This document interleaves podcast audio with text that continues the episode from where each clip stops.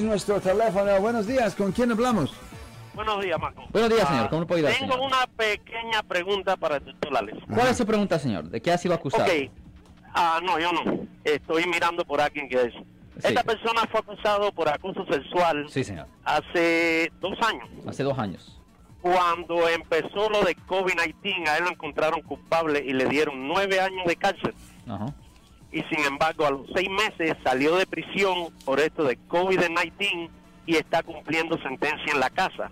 Eso es bien ¿Por qué extraño, razón pero sí. ¿eh? está pasando esto?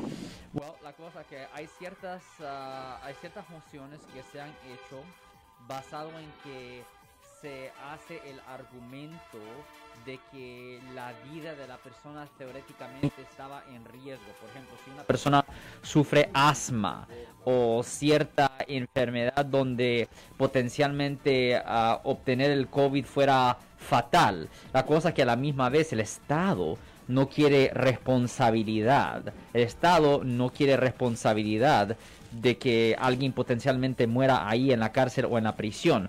Pero, pero esta persona tiene que tener cierta enfermedad porque no va a simplemente dejar a todo el mundo salir de la prisión simplemente por el COVID. ¿Qué tipo de enfermedad tenía esta persona? Ah, no creo que tenga ninguna enfermedad porque es una persona realmente joven Ya, pero todavía puede y tener la familia asma. tiene dinero y tiene suficiente dinero para pagar un abogado, Sí. dos abogados y tres abogados. Ya, pues la cosa es que las mociones se pueden hacer, ¿me entiendes? Las mociones se pueden hacer, pero generalmente para poder convencer a un juez de que, que alguien salga por el miedo del COVID, pues eso no es suficiente que simplemente, oh, tenemos miedo que va a recibir el COVID, porque si no, pues van a dejar salir a todo el mundo que está en custodia simplemente por el virus.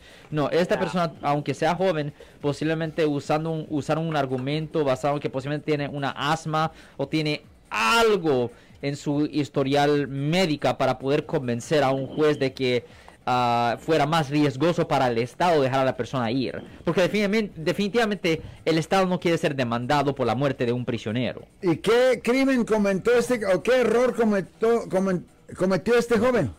Él fue encontrado en, en, en un juicio frente a 12 personas culpables de violación, de golpear, endrogar a una, a una muchacha joven de De- 22 años. De 22 Él- años, ok, Ajá. no una menor Él de edad. tiene Ya, pero eso todavía es una 27, felonía. 28 años.